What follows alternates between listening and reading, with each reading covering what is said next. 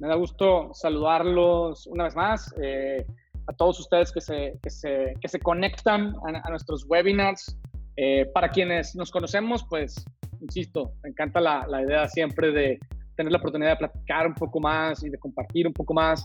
Eh, y para quienes no nos conocemos, ahorita me voy a presentar un poco más tanto a mí como a School of Change. Y bienvenidos al webinar Cómo cobrar un premium. Es un webinar, es un contenido que a mí me encanta, espero que ustedes también lo puedan, lo puedan disfrutar. la manera en que le va a funcionar es voy a, voy a presentar el tema, eh, vamos a después hacer un assessment que nos va a servir, que va a servir a ustedes y me va a servir a mí también para darle seguimiento al tema. Eh, estoy haciendo llamadas personales con la gente que, participa en nuestros webinars. Este, si ya has participado en algunos, pues por ahí seguramente lo, lo sabrás. Eh, y, y, y, luego voy a, voy a conectar todo este tema de, de, cómo correr un premium con, con el programa de Creative Leadership Journey. Entonces, ahí les va. No, bueno, para quienes no, nos conocemos, eh, donde quiera que estén, me encanta cuando llegamos lejos eh, y tenemos la oportunidad de llegar, a, digamos, para abajo hasta Argentina, arriba Estados Unidos, gente que está en... De hecho, mañana tengo una plática con alguien que está en Singapur, que pasó, pasó por nuestro evento, y me encanta, la verdad, es la oportunidad que, que es el, el upside de, de, esta situación en la que vivimos hoy. Pero para quienes no nos conocemos, voy a presentar brevemente School of Change. Yo soy Michelle García Nova, soy fundador y director de School of Change y siempre trato de platicar un poco acerca de qué onda con School of Change, por qué nace, sabes, de, qué viene, a dónde va. Yo, eh, yo crecí en una familia de, de, educadores. Mis papás fundaron una escuela, una escuela de diseño en, en Monterrey, México, eh, de las primeras escuelas de diseño de Latinoamérica. Me tocó crecer en el mundo de la creatividad me tocó inspirarme en el mundo de la creatividad, me, tocó también darme cuenta cuando crecí que la creatividad era increíble, pero que no, era, no tenía el suficiente respeto eh, ni el impacto que yo creía que debía tener en el mundo de los negocios. En aquel tiempo, cuando yo decidí qué quería estudiar en mi vida, no había, la innovación no era un tema, era como mediados de los 90. Eh, eventualmente la descubrí y, y, en eso dediqué mi vida, ¿no? Dirigí esta escuela eh, que mis papás fundaron durante 15 años y desarrollamos un modelo de negocio que fue reconocido por la Organización para la Competitividad eh, y el Desarrollo Económico como uno de los más innovadores este, eh, en el mundo eh, y lo documentaron y demás. Pero bueno, a lo que voy es con esto. Lo que me di cuenta es que, que las escuelas, las academias, tienen un problema. Y el problema es que como están, como están regidas bajo las leyes educativas de los países en los que, en los que operan, el problema es que eso detiene muchísimo el avance de, de, los programas, eh, entre otras cosas. Entonces, imagínense, eh, cuando una, para los que no sepan, cuando una universidad o una, una, institución quiere lanzar una nueva maestría, pues tienes que investigar durante un año, ¿no? Y luego te, te toma otro año llenar toda la papelería y todo el trabajo que, que hay que hacer para, para someter a autorización el, el, programa. Llevas dos. Después, una vez que lo sometes, eh, que digamos, al menos en México, lo que hace la Secretaría de Educación es, como no son expertos en los temas, le mandan tu, tu programa educativo a la competencia, a, a, una institución que tenga un programa similar, antes de que lo lances, para que esa institución diga si está bien o está mal tu programa, lo cual es ridículo. Eh, después de muchos cambios que te quieren forzar a hacer tu competencia para que no las, lances un programa innovador, eh, pues no les queda más que aceptártelo después de tres años o sea, de que empezaste. Y luego, pues si el programa dura un año, son cuatro años, si el programa dura dos años, son cinco años, cinco años y apenas estás probando si esto jaló o no jaló. Y el mundo no esperó, ¿no? el mundo va en friega. Entonces lo que hemos visto es que los profesionales estamos cada vez más preocupados por mantenernos relevantes, porque nos damos cuenta que el mundo va rápido. Entonces, entre la escuela y la vida hay un, hay un hueco, ¿no? Un hueco donde nos caemos, y ese es el hueco que School of Change pretende llenar. Y esa es, la razón por la que existimos. Después, otro de los problemas que, me tocó mi ver en, en el mundo educativo tradicional es que la mayoría de las academias están enfocadas en transferir conocimiento. Hay una frase buenísima de, de un, un filósofo que se llama Herbert Spencer que dice, el verdadero propósito de la educación no es el conocimiento, sino la acción. Pero en las escuelas, imagínate, yo una vez dando una conferencia di una analogía que explicaba cómo se vería, lo ridículo que es la escuela, ¿no? ¿Cómo se vería aprender a, andar en bicicleta en una escuela? Entonces tendrías una materia que te enseña las partes de la bicicleta, una materia que te enseña la historia del ciclismo, una materia que te enseña sobre la dinámica y el equilibrio, una materia que te enseña sobre, eh, ya, no, ya no me acuerdo qué más, y luego te gradúas y te dicen, felicidades, ya eres un ciclista profesional. Y eso es lo que vivimos todos, ¿no? Eh, y te dicen, pues ve y busca una bicicleta porque aquí no hay. Y entonces es cuando verdaderamente vas a aprender a, a andar en bicicleta, ¿no? Y el tercer problema que me tocó entender en la educación es que las escuelas son un canal, ¿no? Un canal que conecta la gente que quiere aprender con la gente que sabe. Y hoy en día eh, ya no necesitamos este canal. Y esa es la razón por la que nace School of Change, ¿no? Y esas son las tres cosas que distinguen lo que hacemos es, somos in-house experts. Somos un grupo de consultores que se dedica a atender a las compañías más grandes del mundo en temas de innovación. Hemos venido puliendo nuestra metodología durante 20 años. Este, que aparte somos educadores porque venimos de la educación, conocemos ambas cosas y entonces somos in-house experts, no subcontratamos el expertise. Dos, todo lo que enseñamos son habilidades para el futuro. No tienen que ver con la típica productividad y la típica administración, que son muy importantes, pero no son suficientes. Tienen que ver con la creación de nuevos negocios, de la innovación, eh, de la exploración en general. Y por último, hemos creado un modelo para School of Change que le llamamos educación toolkitizada. Creemos que es tan importante la acción en la educación que necesita cada tema que se ve en cada masterclass tiene que tener una herramienta para poder implementarse y poder empezar a, empoderar a la gente que lo toma este, desde, el inicio. Ese es un poco nuestro, nuestro modelo. Y tenemos, tenemos este, varios programas. Uno se llama Creative Leadership Journey, que básicamente es cuáles son las habilidades que los líderes necesitan en el futuro.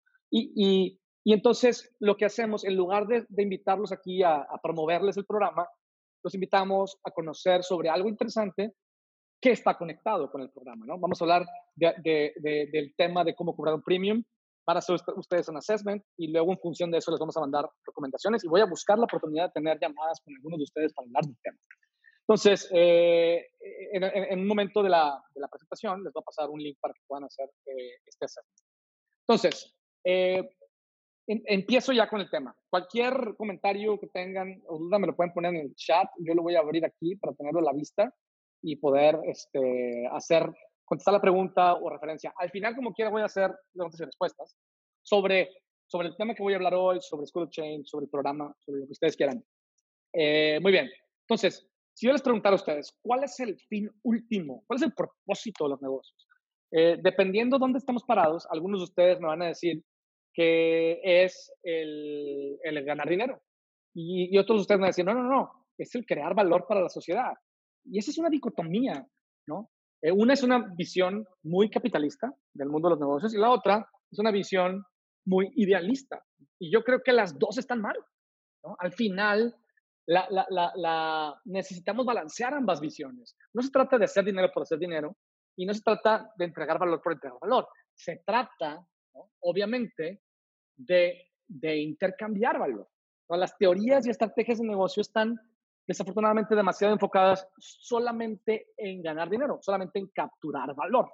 Pero el, el, el, parten de la idea de que el valor ya existe. ¿Por qué? Ahí les da por qué. Porque antes, como ustedes saben, los negocios duraban muchos años. Y entonces nadie estaba preocupado por reinventarlos. Nadie estaba preocupado por crear nuevo valor. Todo el mundo estaba preocupado por sacarle más dinero y longevidad a lo que ya existe. ¿no? Pero en un mundo que se mueve rápido, lo que ya existe pierde valor inmediatamente, ¿no? Si te pones a ver, en el 2017 todo, todo el mundo pensaba que Snapchat era, era the next big thing. Y ahorita, where is it? ¿No? Entonces, eh, para capturar valor, primero hay que crearlo. Y esa es la relación que hay. Entonces, para poder cobrar un premium, hay que crear un premium. ¿no? Ese es el tema. Y es un poco de lo que quiero hablar hoy. Es, es, es el intercambio. Al final yo te doy algo valioso para ti, tú me das algo valioso para mí. Y esa es la eterna danza de los negocios entre la creación y la captura de valor. Y la creación y la captura de valor. Y ese es el futuro de los negocios. ¿no? Antes era la pura captura porque los negocios duraban mucho tiempo, pero ahora tenemos que estar creando y capturando. Y los dos son importantes, porque si somos súper innovadores y nos encanta crear cosas nuevas, pero no sabemos cómo, convertir eso en dinero, estamos fritos. Si solamente queremos eh, explotar una idea y no sabemos cómo reinventarla, también estamos fritos, ¿no? Entonces, hay un modelo bien interesante que yo conocí por un buen amigo, este, uno de mis socios, eh, Gerardo Ortiz, de un profesor que se llama Paul Verdin. es el modelo de creación y captura de valor. ¿no? Este es Paul Verdin. Eh, y cuando lo conocí me gustó, pero aparte yo empecé a meterle un poquito de mi cuchara, como me gusta hacer con todo, y, y, a, y a, crear como mi versión del modelo de él. Entonces, el modelo de él consiste en lo siguiente, imagínate. O sea, hay, hay, hay profesionales o compañías que, que, que, que crean poco valor, ¿no? Y hay compañías que crean mucho valor. Hay compañías que capturan poco, o sea, que, que cobran poco dinero, capturan poco valor, y hay compañías que cobran mucho dinero, que capturan mucho valor, ¿no? Eh, y, y, él creó un modelo donde describe cada una de esas situaciones. Entonces, dice, mira, las compañías que creamos muchísimo valor, pero que no logramos que nos paguen más, vivimos en una pesadilla. Las compañías que creamos muchísimo valor y sí logramos cobrar bien, vivimos en un sueño. Las compañías que, que, capturan mucho valor, pero ya no se reinventan, viven en el cielo, ¿no? Porque ¿para qué el dinero? Pues no te has dado cuenta que estás muerto. Y las compañías que, que, que no, que, crean poco valor y capturan poco valor viven en el infierno, ¿no? Y eventualmente es donde llegamos todos. Entonces, la pesadilla es innovaciones que, el mercado valora, pero no nos, no nos quiere pagar más por ellas. ¿no? El sueño son innovaciones que podemos convertir en un modelo sostenible que se está reinventando constantemente. El cielo es cuando estamos sacando dinero, pero ya no nos estamos reinventando, ya nos, ya, nos confiamos, ya nos dio flojera. ¿no? Y eventualmente acabamos en, eh, acabamos en el hell, que aquí tuve, tuve un problema de copy-paste, I'm sorry, pues donde ya ni creamos valor y ya no captamos valor, ya no tenemos que reinventar o nos morimos, ¿no? Entonces, ¿qué es lo que pasa? Por las compañías nuevas, ¿no? los emprendedores y los productos nuevos, aun y cuando vivan dentro de una compañía madura, generalmente empiezan aquí. ¿no? Empezamos en el nightmare. Empezamos creando algo que el mercado valora lo suficiente para comprarlo, pero que todavía no valora lo suficiente para pagarnos más. ¿no? Entonces, ¿cómo, ¿cómo le hacemos para pasar de la pesadilla al sueño? Y es cuando entendemos que hay un plus que le podemos ofrecer al mercado. ¿No? Y este, precisamente de eso es de lo que quiero hablar. Todo el mundo habla de valor agregado, nada más que valor agregado, hay múltiples tipos de valor. Y es un poco algo que, seguramente me escuchado decir. Eventualmente, ¿qué es lo que pasa? ¿Por qué las compañías pasan del, del sueño al cielo? Porque el éxito nos gana, no nos confiamos. Decimos, oye, pues esto va bien, ¿sabes? Estamos, estamos muy ocupados recogiendo el dinero del suelo y se nos olvida reinventarnos, ¿no? ¿Y qué es lo que nos lleva al, al infierno eventualmente? El cambio. Inevitablemente las cosas cambian y para cuando volteamos y recogimos la última moneda del piso, ¡pum!, estamos en el hoyo, ¿no? Y ese es el, pues el ciclo de vida natural de los negocios. Eh, entonces, la pregunta es, ¿cómo pasamos de la, de la pesadilla al sueño? Es un poco de lo que quiero hablar hoy. ¿No? Y si nos caímos ya del sueño y estamos en el cielo, pues cómo nos volvemos a reinventar para regresar al sueño, ¿no? Porque en un mundo que se mueve rápido tienes que estar capturando y creando, capturando y creando, ¿no? Y si ya caíste el infierno, ¿cómo tienes que volver a crear valor, aunque sea del básico, para pasar a la pesadilla otra vez? Pero es imposible pasar del infierno al, al sueño, ¿eh? Tienes que pasar por la pesadilla. Es, es, es como el purgatorio. Entonces, como ustedes probablemente sepan, existen diferentes tipologías de valor, diferentes tipos de valor. Claro que la calidad es importante, pero la calidad sigue siendo en la mente de casi todos nosotros la forma en la que creemos que el valor se transmite y lo que creemos que el mercado está dispuesto a pagar, ¿no? ¿Por qué no me pagan más? ¿No? Si, si está increíble lo que hago, tiene una gran calidad, ¿no?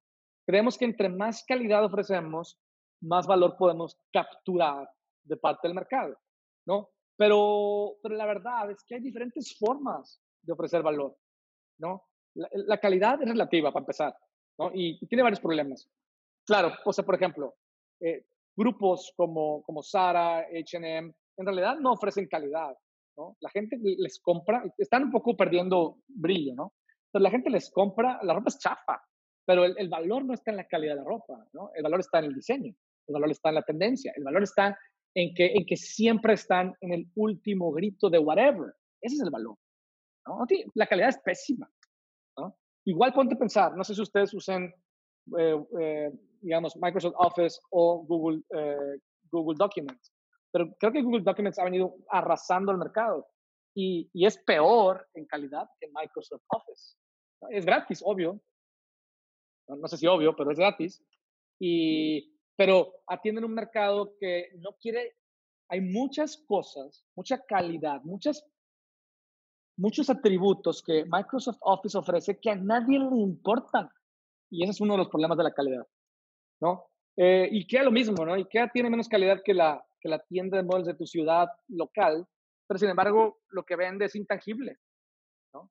Entonces, la calidad tiene sus límites, como ustedes bien saben, por varias razones. Una es, porque ¿qué es calidad? Típicamente, ¿cuál es la, forma, la forma típica de entregar valor? Ah, pues durabilidad. No, que va a durar un montón de tiempo.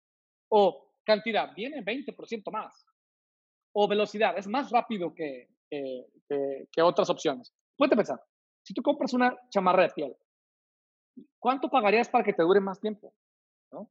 Si bien sabes que las chamarras de piel duran un montón de tiempo, difícilmente vas a pagar un 30, 40 o 50% más por esa chamarra porque te dicen, no, no, no, te va a durar 30 años. Y dices, pues digo, si me dura 30 años, a lo mejor alcanza a dar la vuelta a la moda y, vuelve a estar de moda, pero no voy a pagar más por eso.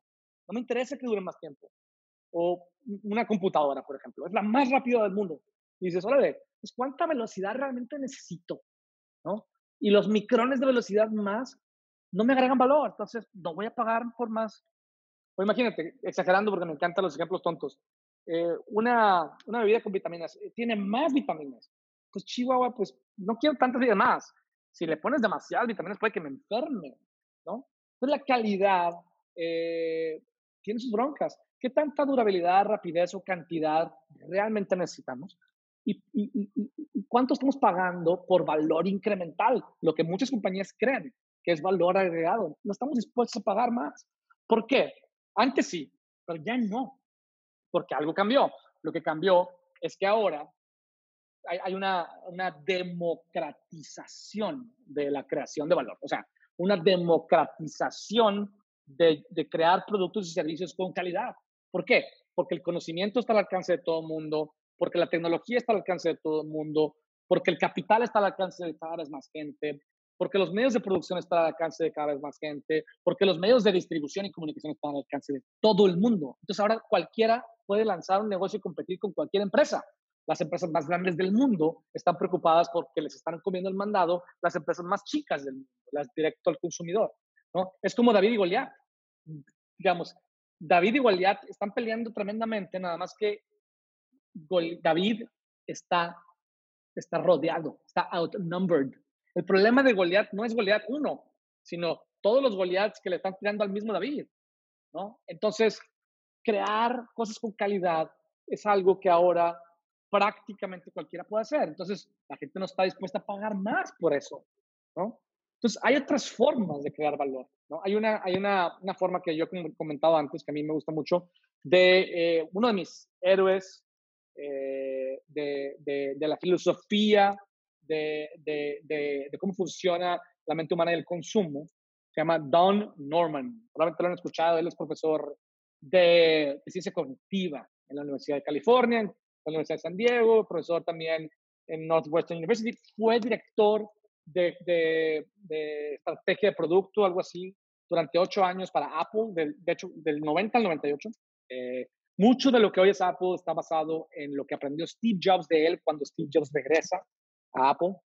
Y un poco lo que él, digo, tiene una teoría más compleja, aquí la voy a simplificar. Lo que dice es que los productos y servicios atienden tres tipos de necesidades. Ustedes han escuchado esto de, autores como, bueno, yo digo que Alexander Osterwalder no, es autor, es intérprete, ¿no? Eh, porque él no ha inventado nada, pero lo interpreta, canta bien, ¿no? O sea, hace libros que se ven bonitos. Eh, pero creo que lo que pasa con los intérpretes, sea, los como autores que refríen cosas, que lo dejan muy por encima, pero tiene mucha profundidad esta idea, ¿no? De cómo las compañías crean valor de forma funcional, de forma emocional y de forma social. ¿Sí? Ya saben ustedes qué es esto. O sea, pero todas, aunque sabemos esto, todas queremos competir solamente en lo funcional. ¿Qué significa lo funcional? Necesidades de tipo funcional son aquellas de tipo tangible, que están directamente relacionadas con el desempeño que el producto o que el servicio ofrece para atender lo que el mercado necesita. ¿no? Funcional. Eh, luego, ahorita voy a poner unos ejemplos. Luego, la parte emocional es, las necesidades de tipo emocional tienen que ver con cómo algunos atributos tangibles como la, atención al cliente, la estética, el peso, nos hacen sentir, por ejemplo, las cosas pesadas, las cosas eh, se sienten como si fueran más finas. ¿no? Eh, si te fijas, por ejemplo, marcas como Bang Olufsen, eh, que es una marca de, de, aparatos de sonido, los controles remotos, yo no tengo, los controles remotos pesan un friego y es adrede, ¿no? es emocional, te hacen sentir especial. Y la parte social tiene que ver con necesidades que tienen que ver con cómo nos vemos ante la gente, cómo nos proyectamos, ¿no? ¿Cómo, cómo, cómo, me, cómo, cómo me proyecto como con más estatus, ¿no? Eh, y a veces no tiene nada que ver con lo funcional. Yo, hace cuenta que me gusta comparar estos tres productos. Estos son tres productos, de las tres son bocinas. Este, una de ellas ya no existe, pero no importa. Eh, de hecho, es de Bang Olufsen. Eh, y, lo interesante es que el mix de cómo atienden lo funcional, emocional, social es bien diferente en cada uno de ellos. Les voy a poner eh, tres comerciales para que medio debrifiemos aquí juntos cómo creemos que juegan estos productos y cómo, cómo, unos le apuestan más a una cosa y otros le apuestan más a otra y cómo logran cobrar por eso. Ahí les va un anuncio de Bose.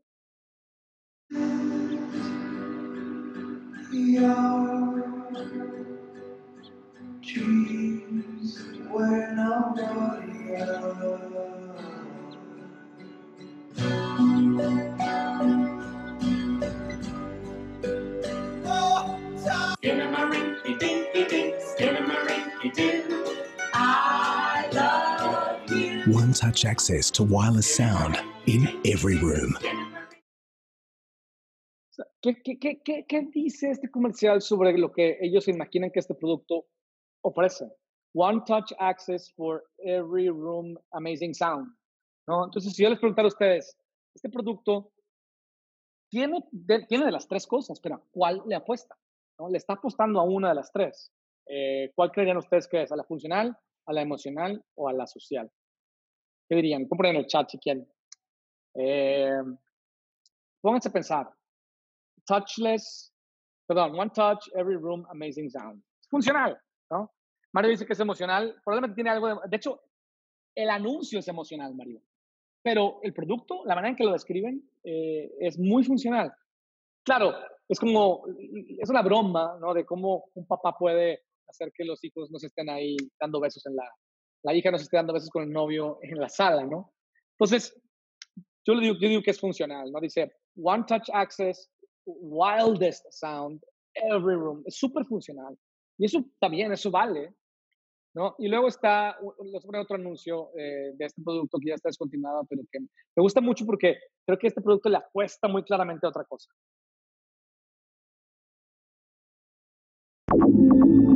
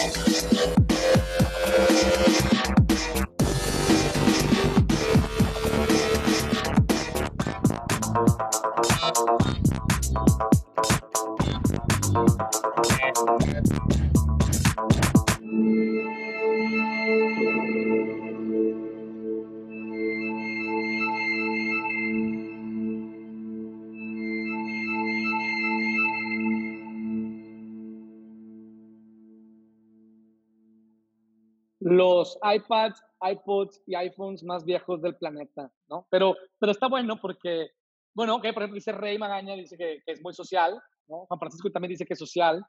Eh, les voy a poner otro y lo vamos a comparar, ¿no? Ahí les va. Voy, a ver si, puedo, si logro, no, no, no, no, se va a ver la respuesta, porque estoy inmenso, no, no la... Eh, pero bueno, ahí les va. Yo creo que es sí tiene una dimensión social, ¿no? Claro.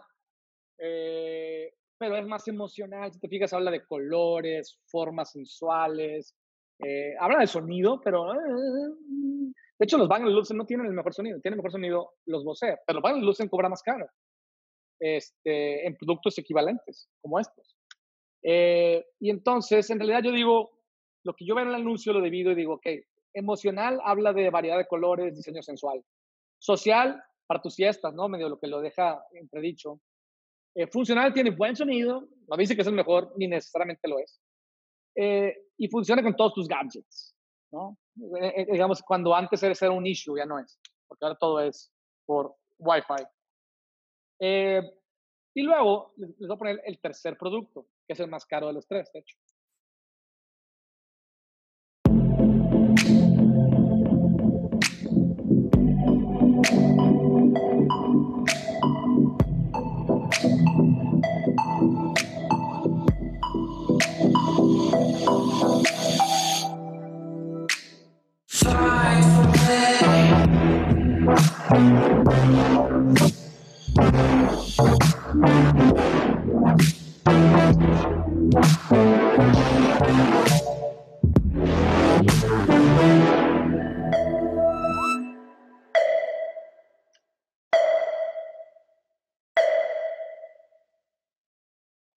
Entonces, este último, que es el más caro de los tres, en realidad tiene un poco de todo, pero yo creo que es principalmente social. Yo les quiero preguntar, ¿por qué creen ustedes que yo digo que es social?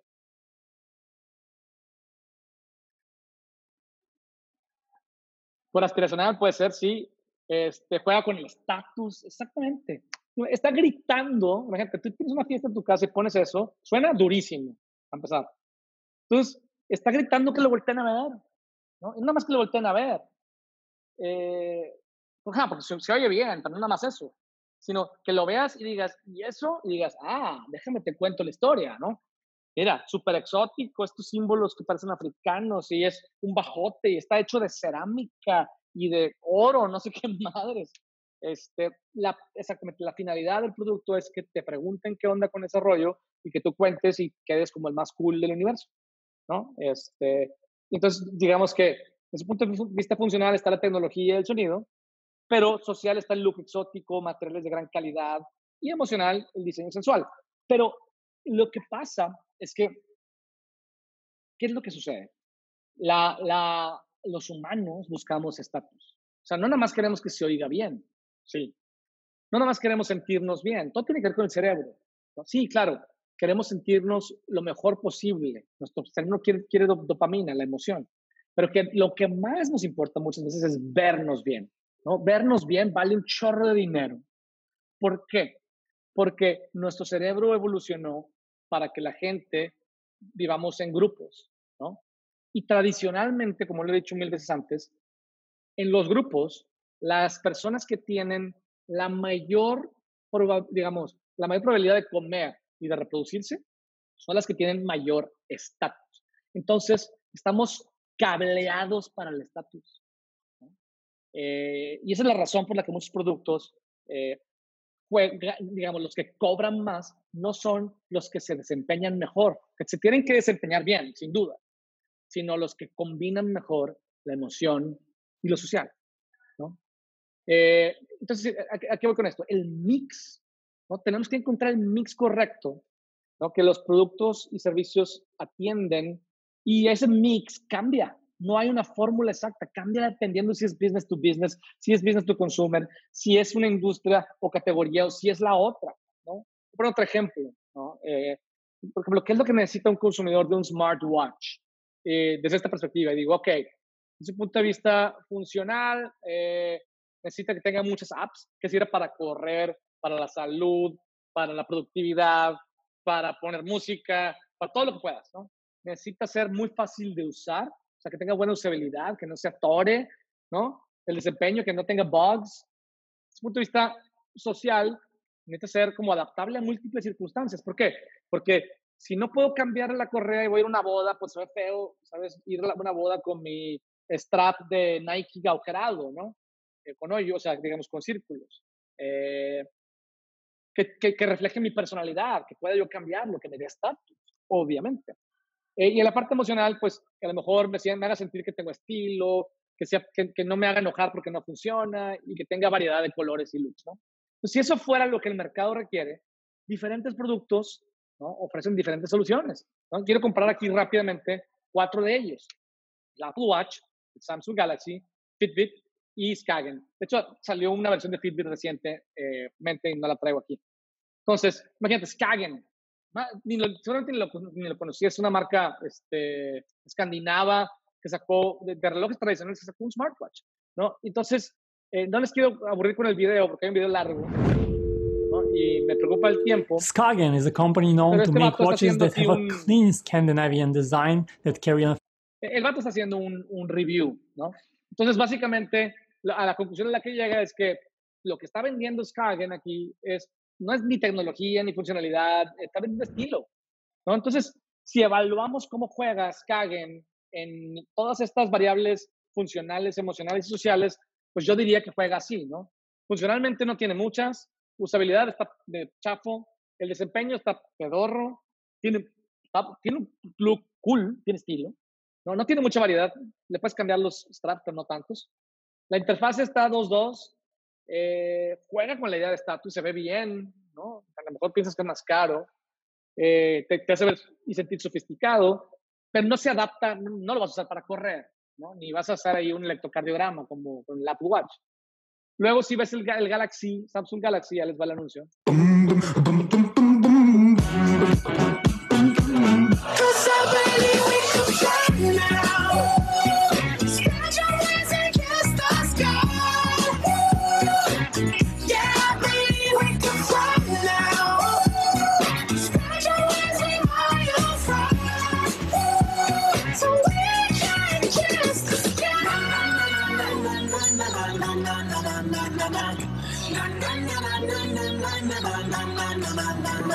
My new girl headline the news, but my ex still coming through, and I'm thinking, why not?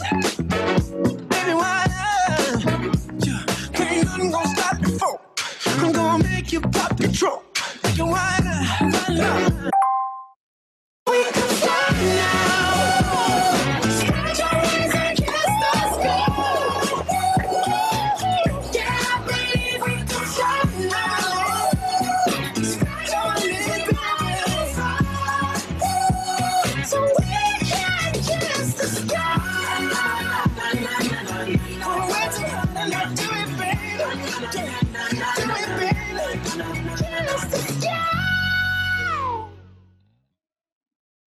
Entonces, obviamente habla de las tres cosas, ¿no? Y cómo se compara contra Skagen, por ejemplo. Dices, en, las mismas funcionalidades emocionales y sociales, pues a lo mejor tiene mejor funcionalidad, ¿no? mejor usabilidad y desempeño, menos estilo, está bien feo. Eh, tiene igual de variedad, no tiene tanta, una mejor interfase, eh, no tanto estatus, no tanta sofisticación, pero mucha más adaptabilidad, pero no tanta tampoco. Y luego está el Apple Watch, esta es la versión, digamos, de cuando lanzaron el primer Apple Watch.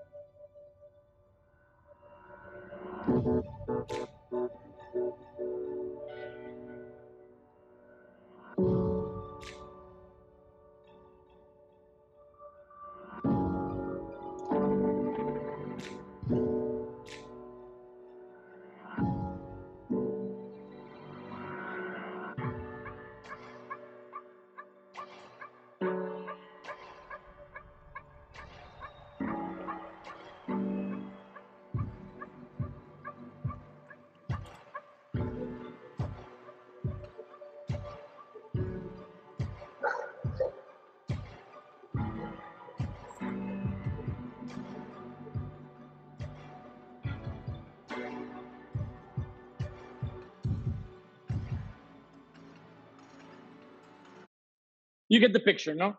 Obviamente le apostó a todo, echó la casa por la ventana, ¿no? Y básicamente les dan a todos en todo. Súper funcional, digamos, mucha emoción, el material, la calidad, la, todo, mucho estatus, porque también tienen, sacaron el primer, en aquel entonces uno que costaba 10 mil dólares, algo así, no me acuerdo. Eh, y luego por último está Fitbit.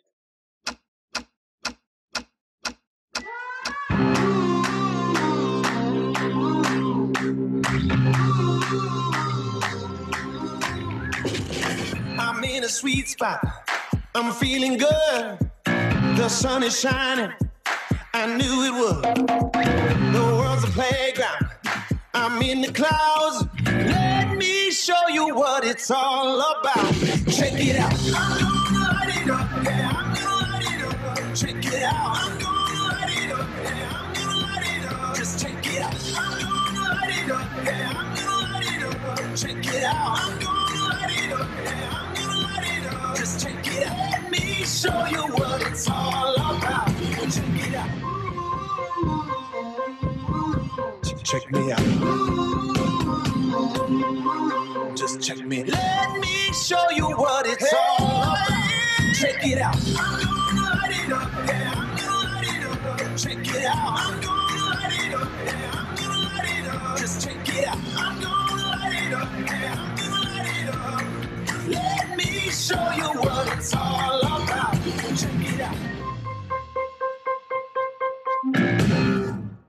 De hecho, la nueva versión de este, de este producto supuestamente viene a matar al Apple Watch. No va a poder cobrar más que el Apple Watch. Porque, porque si bien, digamos que, eh, más o menos así lo veo yo, ¿no? En, en cuanto a funcionalidad similar al, al Galaxy, en desempeño también, usabilidad también, un poquito más estilo, menos feo que el Galaxy, ¿no? Variedad, etcétera. Cero sofisticación. Nunca va a poder cobrar más. Eh, la razón por la que Apple pudo cobrar más es porque se convirtió en una compañía que se posicionó como si fuera una compañía de lujo accesible, ¿no? Eh, y el tema es cómo encontramos la combinación ideal, el mix ideal entre emoción y, no hemos, y, función y, social, y la parte social, ¿no? Depende de muchas cosas, depende del segmento que estamos atendiendo, de la ocasión de uso, la ocasión de consumo, ¿no? Eh, y, pero mi apuesta es esta, mi apuesta es, si queremos salir del infierno, tenemos que ofrecer funcionalidad. La funcionalidad es lo que nos da el derecho a competir. ¿no? En algunos casos vale más, pero en pocos, ¿no? porque está comoditizada. Lo que nos saca del nightmare es cuando logramos encontrar la, la, el, el approach emocional y social correcto, porque los humanos somos animales de estatus y animales emocionales, ¿no? Pero nos hemos vendido nosotros mismos la idea de que somos animales lógicos y no es cierto. Ponte a pensar esto. La diferencia entre estos dos cafés en precio es enorme y la diferencia no es por la calidad del café. Claramente no tiene nada que ver. La diferencia entre estos dos vehículos, ¿no? el precio es bastante grande. Y la diferencia no es por la calidad del vehículo. De hecho, tienen el mismo motor. ¿no? Las Range Rovers usan motores de Ford. Entonces, la disposición de pago depende no nada más de, del mix correcto de funcional, social y emocional, que, que, depende del mercado en el que estés, sino depende de si atendemos también expectativas o dolores. ¿A qué me refiero con esta? Todos los consumidores, toda la gente pagamos para obtener más de lo que queremos y menos de lo que no queremos, básicamente. Pero hay algunos productos nos enfocamos simplemente en matar los dolores. De hecho, la mayoría nos enfocamos en matar los dolores. Y los dolores se matan principalmente con temas funcionales, ¿no? Mi analogía es esta. Una, una, una aspirina, ¿no? Es barata. ¿Por qué? Porque, porque te deja donde estás, ¿no? Lo mejor que te puede hacer una aspirina es dejarte como estabas. Entonces, eso vale cierto dinero. Yo soy medio, medio, eh, digamos, no sé si, no, no, es tan atrevido mi ejemplo, pero algunas personas se pueden sentir mal de decir esto. Ahora, ¿por qué los productos de cannabis no son tan baratos? ¿no? Eh, no son tan baratos como una aspirina, los que sean caros. Tampoco estoy diciendo que los usen, pero, pero, y se presentan como premium y juegan con lo social, de hecho, o los que son legales, quiero decir. Eh, porque, porque no te dejan donde estabas, te deja más arriba, ¿no? Te lleva a un nuevo nivel. Pues la gente pagamos más por las cosas que nos llevan a un nuevo nivel, no por las cosas que nada más resuelven un problema. Y para llevarme a un nuevo nivel necesitas emoción, necesitas hacerme ver bien, ¿no? Este ejemplo medio tonto, ¿en qué taller pagas más? ¿En el que compone tu auto para dejarlo como estaba o en el que lo transforma para que te veas diferente? ¿no? Claramente pagas más en el de la derecha. Entonces, ¿qué es lo que pasa? ¿no? Eh, si solamente resuelves dolores, eres una aspirina y vas a vivir en el nightmare. ¿no? Y si entiendes cuáles son las expectativas que tu cliente tiene, sus aspiraciones y que nadie más está atendiendo, logras pasar al dream. ¿no? Y ese es el secreto. ¿no? El secreto es no seas una aspirina.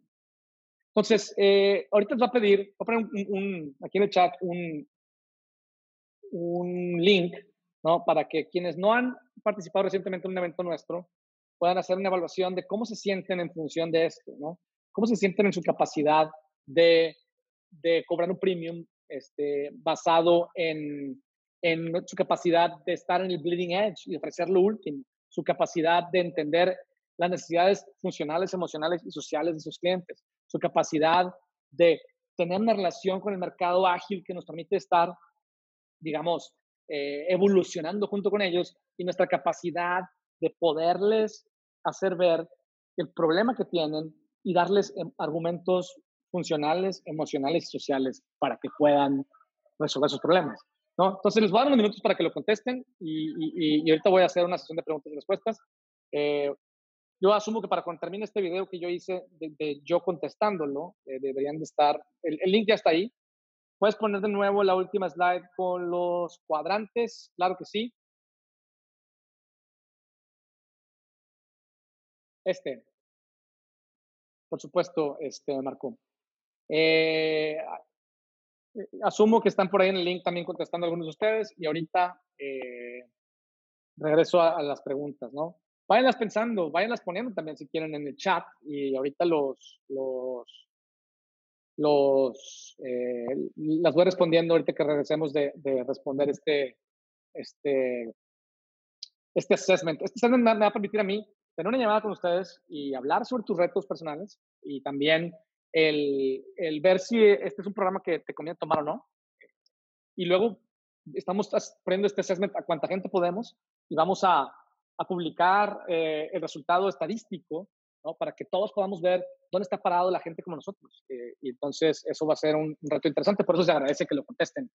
Eh, de entrada, el contenido del, del, evento de hoy lo voy a poner en un reporte y se los voy a enviar este, junto con algunas recomendaciones de podcast y de libros enfocados en este tema de cómo cobrar más, la psicología de precio, emotional design, etcétera. ¿no? Muy bien. Entonces, habiendo dicho eso, me gustaría pasar a lo siguiente, ¿no? Antes de, de, pasar a las preguntas y respuestas, yo quiero hacer una reflexión con ustedes y decir, ¿cómo, cómo podría el programa Creative Leadership Journey ayudarte a cobrar un premium? Y, y de la siguiente forma, son cuatro masterclasses. La primera te ayuda a estar en el bleeding edge y los consumidores están dispuestos a pagar más cuando un producto o servicio está en el cutting edge, en el bleeding edge, lo más nuevo, lo más actualizado, the next thing, ¿no? Y este masterclass te ayuda a identificar, monitorear e interpretar los acontecimientos socioculturales, tecnológicos, económicos, ecológicos y políticos que van a afectar tu trabajo, ¿no? Y te van a permitir desarrollar productos, servicios y estrategias de marketing bleeding edge que te permitan cobrar un premium, ¿no? Los temas que vemos aquí tienen que ver con cómo entender dónde tienes que enfocar este, tu investigación, cómo escanear lo que está pasando en tu industria, cómo interpretarlo, cómo encontrar los drivers de cambio, cómo, eh, cómo encontrar las incertidumbres, o sea, las cosas que te van a afectar y que menos conoces para que desarrolles escenarios y puedas imaginar quién va a ganar y quién va a perder en el futuro próximo y en función, de eso planear qué tienes que hacer para estar en el blending edge. Segunda, la masterclass de Jobs to be Done te ayuda a encontrar el mix correcto de funcionalidades sociales, emocionales y eh, funcionales en tu industria y saber por cuál de ellas es por las que está dispuesta a pagar más tu cliente. ¿no? Eh, ¿Cuáles de ellas eh, no están resueltas? Generalmente tiene que ver con lo social y lo emocional, pero habrá algunas en, lo, en las que pocas, pero habrá algunas en las que lo funcional pese. ¿no? Y los temas que vemos ahí es encontrar gente con comportamientos extremos. La gente que, que, se comporta de manera extrema nos ayuda, nos dice lo que necesita con sus acciones. Cómo hacer una inmersión y mapear sus, su comportamiento, cómo encontrar las expectativas y los dolores. Las expectativas se acuerdan que valen más. Cómo explorar múltiples soluciones. Cómo no seleccionar ideas, sino conectarlas en, en, en conceptos. Los conceptos son colecciones de ideas relacionadas que robustecen una solución. ¿no? Tengo una duda de Bárbara que dice, ¿aplica la misma regla para los servicios? Definitivamente aplica, con mayor razón aplica la misma regla para los servicios. Los servicios ofrecen una experiencia. De hecho, voy a, voy a dar una, un webinar la semana que entra el martes que habla de la intangibilidad de los servicios y de las experiencias, eh, para que estén al pendiente. Eh, nos ayuda a conectar ideas para hacer conceptos más robustos, para encontrar dónde está la disposición de pago del cliente, cómo convertir cualquier solución en una experiencia, para la pregunta, y cómo seleccionar lo que debemos ofrecerle al mercado. La Lean Experiments nos ayuda a, a, a, crear un sentido de exclusividad y escasez, lanzando pequeños experimentos exclusivos y de edición limitada que nos permiten validar las necesidades del mercado, ¿no? haciendo hipótesis, haciendo un roadmap de experimentos, eh, prototipándolos, construyéndolos, testeándolos, midiéndolos y refinándolos, y de esta forma estar siempre eh, relevantes. ¿no? Y la última masterclass, la de, la de Art of Persuasion, te ayuda a demostrar a tus clientes el valor de tu trabajo. Steve Jobs decía que la gente no sabe lo que quiere hasta que lo ve, pero también las personas no vemos el futuro aún y cuando lo tenemos enfrente de nuestra nariz. Entonces, este masterclass te ayuda a abrir el ancho de banda mental de tus clientes y empleadores, ¿no? A argumentar el valor funcional, social y emocional ¿no? de tu trabajo y detonar acción haciéndoles ver las consecuencias de quedarse en el status quo.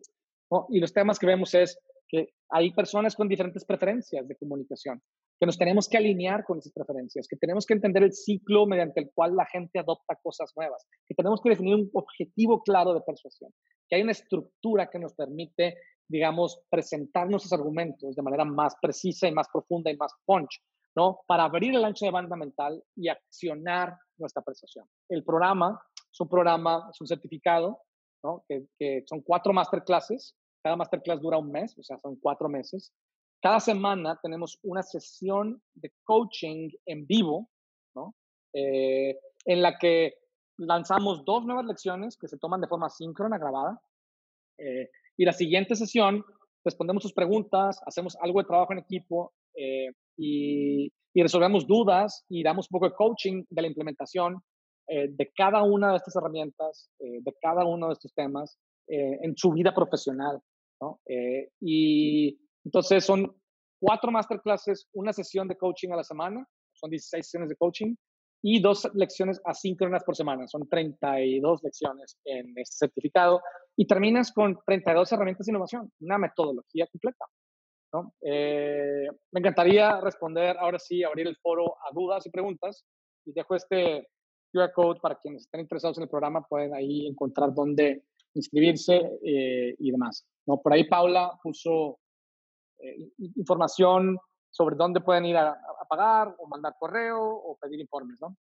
Muy bien, estoy listo para sus preguntas ¿no? sobre el tema de, del mix correcto de funcional, emocional, social, sobre el tema de cómo valen más los, las expectativas que los dolores, sobre el tema de del programa mismo y de, y de School Change, ¿no? ¿Qué, ¿Qué, qué, les gustaría que les responda? Me encantaría, me gusta tener conversaciones robustas, ¿no? Por aquí. Si es que este, hay por ahí algunas dudas. Digamos que lo que, lo que les puedo platicando mientras tanto, bueno, el programa, eh, la siguiente generación del programa eh, comienza el 3, jueves 3 de, de septiembre, ¿no? Entonces, eh, por ahí todavía hay oportunidad de inscribirse eh, y los voy a buscar, ¿no? Yo voy a buscarlos para, para, para, tener la oportunidad de tener una conversación corta con ustedes. Estoy tratando de entender qué está pasando en la vida de los, de los profesionales en estos momentos y esa conversación me ayuda muchísimo. Ray me pregunta, este, en el tema de consultoría, ¿cómo se aplican estos conceptos? Ah, buenísimo, ahí te va. Te lo puedo decir porque yo, pues, yo estoy en eso, como tú sabes, Ray. Eh, y no sé si hablábamos de esto hoy, hoy en la clase, no me acuerdo. Pero de la siguiente forma. De hecho, la consultoría juega tremendamente más la emoción y, y, lo social, sobre todo lo social. Cuando tú vendes un proyecto de consultoría a una compañía, la compañía quiere resolver un problema, pero lo más importante es que quien te contrata quede bien en la compañía. Muchas veces, particularmente en la innovación, muchas compañías compran proyectos de innovación que se convierten en talleres porque el taller es muy visual, el taller es un evento, el taller le dice a todo mundo que estamos haciendo cosas nuevas y diferentes. El taller, sabes, lo documentas en un video y, le pones música y se ve increíble. Entonces, si te fijas, cuando, cuando suceden esas cosas que suceden muy seguido, la compañía le está dando prioridad a la parte social que incluso por encima de la funcionalidad. ¿no? Las ideas, la mayor parte de las veces en esos talleres, se quedan guardadas en el cajón. Lo que importa es el show. ¿no? Es show business. Eh, cuando las compañías evolucionan más, eh, en realidad la parte show business baja y sube la verdadera necesidad de hacer cosas nuevas y diferentes. Pero muchas, muchas lo hacen por el show business. ¿no? Eh, y entonces, pues, no tienes nada más que ser un, profesional creativo que sea muy bueno para entregar soluciones, tienes que, tienes que saber crear teatro alrededor de ellas. ¿no? La misma la educación, ¿no? La educación, la funcionalidad de la educación es súper importante, ¿no? Transmitir el conocimiento, pero si no le ponemos teatro, te, me duermes, te me aburres. No conectamos. Si no hay conexión, no hay educación, ¿no? Eh, la parte emocional y social tiene mucho peso en todas las industrias, en unas más que otras. El mix correcto, hay que encontrarlo, ¿no? Eh, eh, tiene su chiste eh, y es parte de lo que nosotros enseñamos, sin duda. ¿Qué, otro qué, tipo de preguntas les puedo responder mientras tanto? Y mientras sale esta pregunta, lo que les quiero decir es que, bueno, la semana que entra quiero abordar ese tema de creative leadership desde la perspectiva de la intangibilidad no, y, y, está relacionada con la parte social y emocional, porque, porque la intangibilidad tiene poco que ver con la, con la funcionalidad, ¿no? Eh, la y, yo creo que la intangibilidad se está volviendo una de, la, de, las estrategias de los negocios desde los últimos 12 meses, pero particularmente los últimos 6. ¿no? Ha ganado fuertísima, este, mucha fuerza el tema de, como me han, escuchado, de llamar product as a service, digital products, y bueno, el tema de la experiencia, sin duda, ¿no? y de los servicios. Eh, la relación que hay entre servicios y productos se está volviendo una relación estratégica. Tengo una pregunta de Bárbara que dice, ¿cómo puedes diferenciarte en medio de un mundo lleno de productos y servicios e información? De hecho, ese es uno, uno de los retos este, de, de, la intangibilidad, porque, eh, porque está lleno de clutter. ¿no? ¿Cómo nos diferenciamos? ¿no? Pues el problema es que la diferenciación tiene que, o sea, la diferenciación no es contra la competencia. Eso es un poco lo que nosotros enseñamos. Es, o sea, estaba hace poco volviendo a leer un libro que ustedes a lo mejor han leído un milenario, The Art of War, de Sun Tzu. Este, es filosofía oriental con respecto a la estrategia de la guerra. Y, hay dos cosas que dice, eh, eh, hay varios principios, ¿no? Pero uno de ellos dice, tienes que ganar la pelea antes de pelear, ¿no? Esa es una. Eh, y tienes que conocerte a ti y al enemigo. Entonces yo dije, hmm, en el mundo de los negocios, ¿cuál es la pelea y quién es el enemigo? Entonces dije, la pelea, ok, generalmente las empresas creemos que es contra la competencia y el enemigo creemos que es la competencia, pero no. El enemigo depende de en qué momento esté tu cliente. Puede ser la ignorancia. Eh, a veces es el cliente mismo y su incapacidad de cambiar. ¿no? Eh, eh, y, y entonces no vamos contra la diferenciación, vamos por la relevancia. O sea, no estamos compitiendo por penetración de mercado, estamos compitiendo por penetración de cartera ¿no? y penetración mental. Y esa es la diferencia, ¿verdad? Tengo una pregunta de de Daniel que dice, ¿cómo podemos saber qué tanto más cobrar que la competencia y en qué nos basamos? Pues primero hay que encontrar los jobs to be done y para eso están los experimentos, eh, Daniel. Los experimentos te permiten jugar con precios de, manera estructurada. Eh, y bueno, también hay una disciplina sobre la que queremos meter algo de, contenido en el futuro, que, que, la han escuchado, que se llama Behavioral Economics, que, que, que usa entendimiento de cómo funciona el cerebro para, de hecho voy a dar un webinar de eso, van a ver, para poder, eh, eh, digamos, empujar toma de decisiones económicas. ¿no? Behavioral Economics. Además que ese es todo otro webinar porque está largo el tema. Mircha dice, le contesta a Rogers de NASA, dice, en el Creative Leadership Journey asíncrono se trabajan sobre un proyecto personal. Ah, ok, esa pregunta no la vi. Sorry, Roger. Eh, gracias, Mircha. Y luego tengo por ahí, from iPhone, tengo una empresa que hace murales para locales, comerciales, oficinas y residencias, murales, cuadros. Solamente llega lo emocional y estatus. ¿Cómo hacer para agregar algo de, funcional? Buen punto. Yo creo que cómo le haces para conectar eh, en la mente de tu cliente eh, el estado de ánimo de, un restaurante con su experiencia y con su, y con su satisfacción y con su capacidad de gastar más, ¿no? Puede estar, digamos, tú sabes, está la teoría del color y demás, pero seguramente conoces el trabajo este, de, de, Grant Achatz, ¿no? Agatz se escribe, eh, de cómo todo el teatro, o sea, cómo el restaurante es un teatro y, y, de hecho, ¿por qué, ¿por qué cuesta 500 dólares o 1000 dólares por persona comer en la línea? La comida está buenísima, pero, pero no es por la comida, es por el teatro. ¿no? Entonces, ¿cómo conectas tus murales con, con, el, con el premiumness y con el estado de ánimo que promueve eh, el que la gente compre más? De hecho, cuando nosotros rediseñamos las, la experiencia y los locales, las, sucursales nuevas del restaurante Las Alitas, la idea era esa. ¿Cómo diseñamos el espacio para que la gente se quede más tiempo, consuma más y, y conviva más y salga más y regrese más seguido? ¿no? Hicimos una serie de experimentos para validar y luego hicimos el diseño arquitectónico y después construyeron, llevan varias construidas por ahí. Tengo por ahí, dice, una pregunta de Fidel, dice, en Behavioral Economics el término de aversión a las pérdidas es un concepto importante porque crees que, ¿por qué crees que es más importante atender las pérdidas que las pérdidas? Buen punto. Es una gran pregunta. Yo pienso que eh, depende de la circunstancia, sin duda. La, aversión a las pérdidas es más, da un sentido de urgencia mayor da un sentido de toma, detona la toma de decisiones, pero no necesariamente detona la disposición de pagar un premium, ¿no?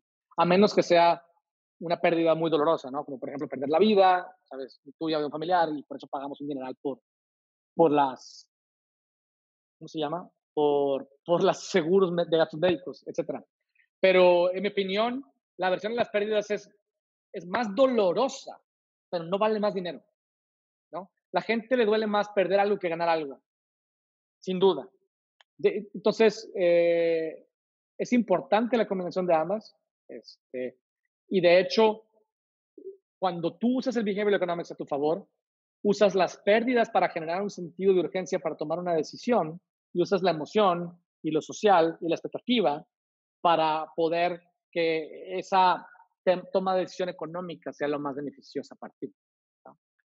Eh, entonces, sí, es correcto, Fidel. Eh, los dolores duelen más que las potenciales ganancias, pero la emoción en la forma de ganancias y experiencia vale más que los dolores, a menos de que estemos hablando de dolores demasiado grandes, ¿no? Eh, por aquí dice Mario, en el caso de los murales, ¿no será que el producto ya es funcional precisamente porque es emocional y social? Órale, esa sí estuvo buena. Pero yo creo que depende de decir, ok, ¿cómo le hago para que mis murales traigan más tráfico? Si es que se puede. ¿Cómo le hago para que mis murales eh, generen Instagrammable moments? ¿no? ¿Cómo le hago para que mis murales sean interactivos de alguna forma? ¿no? Ah, con, con eh, realidad aumentada o mixta o whatever. ¿Cómo le hago para, entonces, cómo lo conecto con la experiencia ¿no? del comensal? Por ahí dice Mircha, eh, Fidel, creo que también es un tema de resolver. Los pains ya te lleva a un mercado saturado, sin duda, mientras que jugar en el territorio de las expectativas te abre a un mercado de competir por experiencias. Don't get me wrong. Gracias, Mircha. Tienes toda la razón. No quiere decir que atender dolores no sea importante, sino que no te va a hacer cobrar más pero sí los tienes que atender, ¿no? Porque son los que va a hacer que, que, la gente tome una decisión pronta.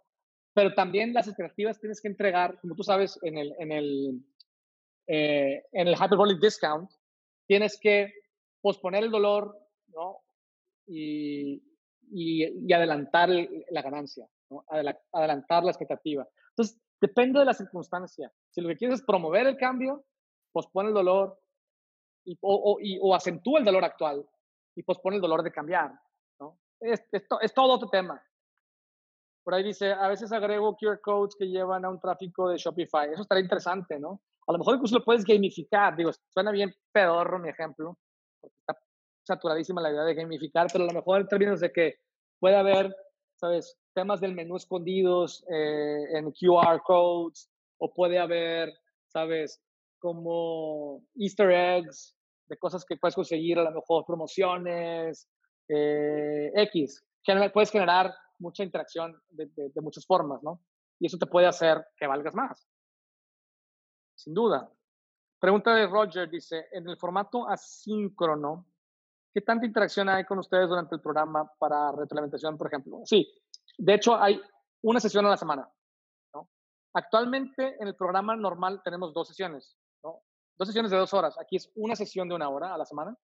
Y, y en realidad, digo, por ahí anda Ray, gente que ha tomado clases con nosotros, pues el, el, contenido generalmente lo estamos hablando y luego entramos en interacción. Entonces, lo, lo, ponemos para que tú mejor lo tomes a la hora que puedas lo intentes aplicar y lleguemos a una interacción más rica porque ya estás preparado, porque ya viste, ya, ya lo intentaste, ya tienes preguntas eh, y, y, es más eficiente para ambos. Tengo pregunta de Jorge, dice, ¿cómo aplicar todos estos conceptos a una compañía en la industria de la publicidad? Pues con mayor razón, eh, porque no sé qué te refieres con todos estos conceptos, pero una compañía en la industria de la publicidad eh, necesita digo, lo que usamos hoy para, como ejemplos fue publicidad, ¿no? Necesita hablar sobre, sobre, no nada más conectar emocionalmente. Yo creo que muchas, eh, muchos intentos publicitarios conectan emocionalmente, pero no necesariamente están posicionando al producto como un producto emocional y social, ¿no? Eh, en términos del programa, claramente la parte de Futures te ayuda a, a estar, como te decía, eh, en el Beam Edge para asegurarte que tu, que tu comunicación habla de las cosas correctas y que están alineadas con el futuro de la industria de tus clientes. Customer Job Studio te ayuda a que tu publicidad responda a las necesidades más apremiantes de los clientes de tus clientes. Y la parte de, de, prototipos te ayuda a comprobar cuáles son los mensajes, canales, imágenes que mejor responde el mercado haciendo, haciendo experimentos. Y la parte de Diario Persuasion te ayuda a que tus mensajes eh, en, cualquier medio publicitario tengan una estructura que persuada. Por supuesto. Eh, muy bien, pues ya me extendí cinco minutos más. No sé si tengan una pregunta más. Eh, voy a pedirle a Paula que les mande un correo para estar por ahí. Voy a tratar de tener conversaciones con ustedes. He estado haciendo esto, he estado aprendiendo mucho de qué están viviendo, qué retos tienen y, puedo responder más de sus preguntas. Por ahí tengo una, pregunta más que dice, eh, dice, ¿crees que un mural pintado tenga más valor y genere más ventas que un panorámico eh, impreso o lona? Híjole, no sé, no sé, fíjate, la verdad eh, es una buena pregunta eh, que podríamos discutir con mayor profundidad, porque, porque un mural no necesariamente es un anuncio, al menos como yo lo entiendo que tú lo haces, más artístico, ¿no? Y un panorámico impreso o una lona, pues tiene una intención más publicitaria, sin duda. Muy bien. Este, Paula dice que mañana les va a enviar un correo de School of Change para agendar llamadas conmigo, para platicar y responder más preguntas y que me platiquen sus retos. Estoy muy interesado en entender qué están viviendo y cómo podemos ser más relevantes para, ustedes. Gracias por su tiempo, chicos. Este, y nos seguimos viendo. Gracias, Paula, y gracias, Mircea, por las respuestas y gracias por las preguntas.